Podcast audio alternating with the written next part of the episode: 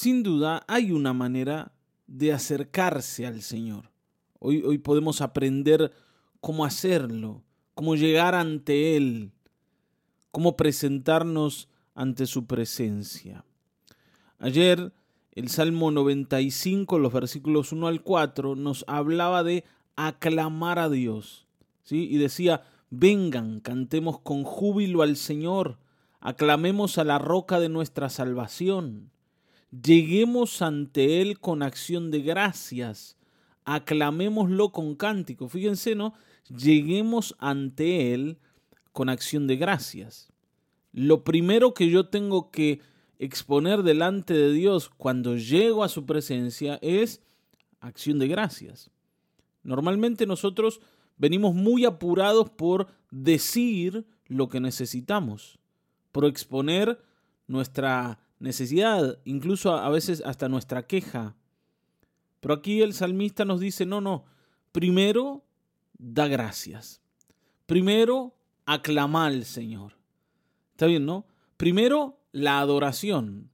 Luego vamos a ver cómo seguimos. Pero antes que ninguna otra cosa hay que reconocer su nombre. ¿Por qué? Porque el Señor es el gran Dios, el gran Rey sobre todos los dioses.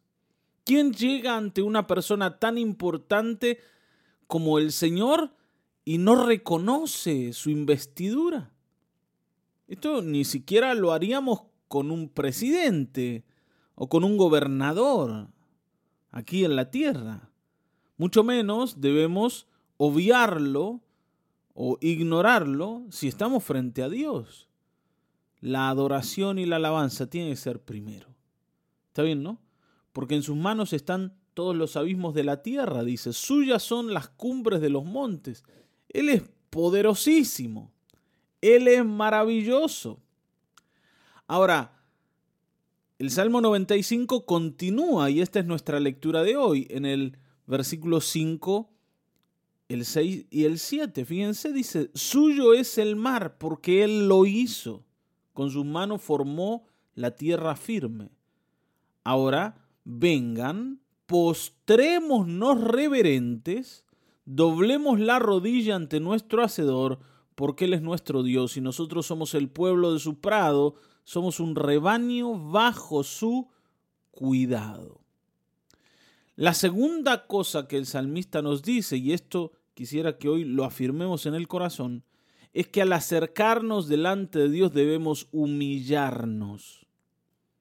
Debemos humillarnos, ¿sí? Reconociendo nuestra posición frente al Rey de Reyes. Por eso la primera parte del Salmo habla de aclamar a Dios, de alabarle. Y aquí ahora nos habla de postrarnos, de doblar la rodilla, de reconocer quién es Él y quién quiénes somos nosotros. ¿Está bien, no? Cuando uno reconoce a Dios, también se reconoce a sí mismo frente a Dios. Por eso dice, Él es nuestro Dios y nosotros somos el pueblo de su prado, un rebaño que está bajo su cuidado.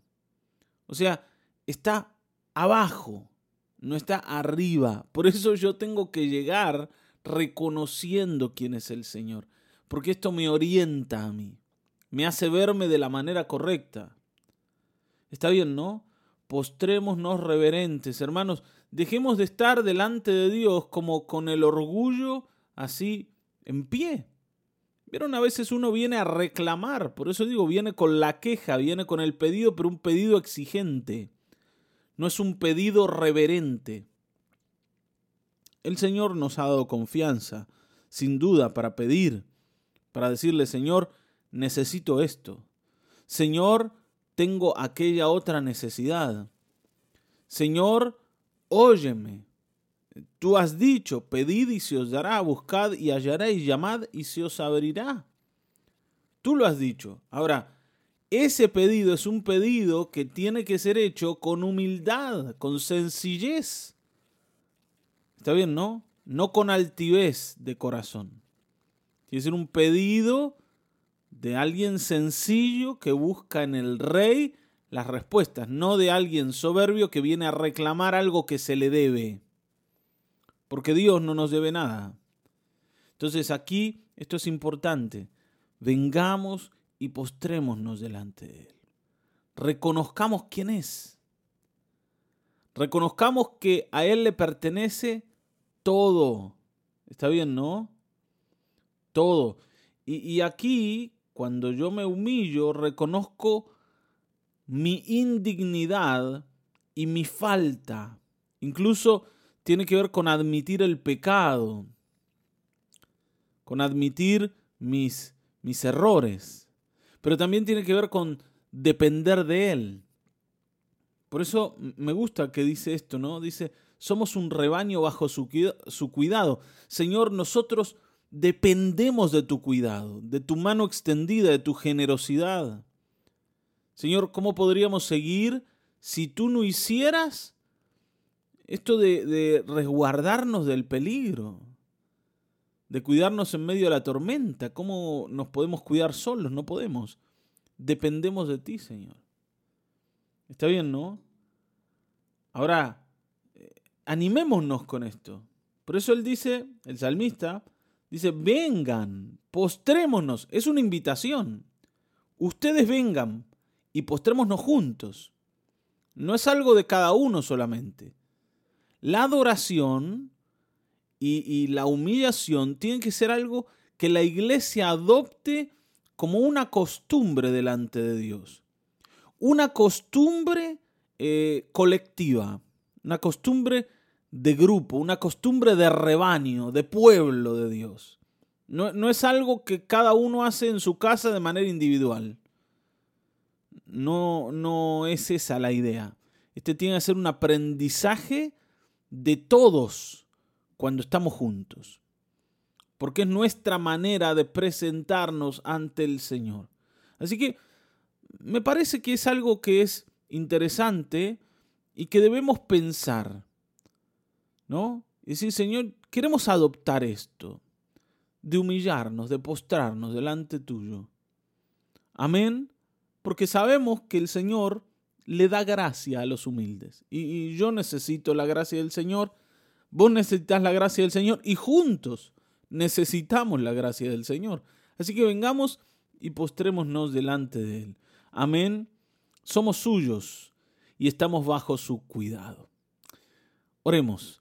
Sí, gracias Señor por este devocional, porque tú estás con nosotros y porque nos enseñas cómo acercarnos delante de tu presencia. Muchas veces lo hemos hecho de manera desatinada, pero hoy queremos aprender, queremos aprender a hacerlo juntos, que nos sintamos unidos en tu presencia, que nos sintamos juntos al postrarnos y humillarnos, al agachar la cabeza, que también podamos juntos adorarte y exaltar tu nombre. Únenos allí en el nombre de Jesucristo. Gracias por tu enorme fidelidad y por tu enorme cuidado que no nos ha dejado solos. En el nombre de Jesucristo. Amén. Amén. Amén.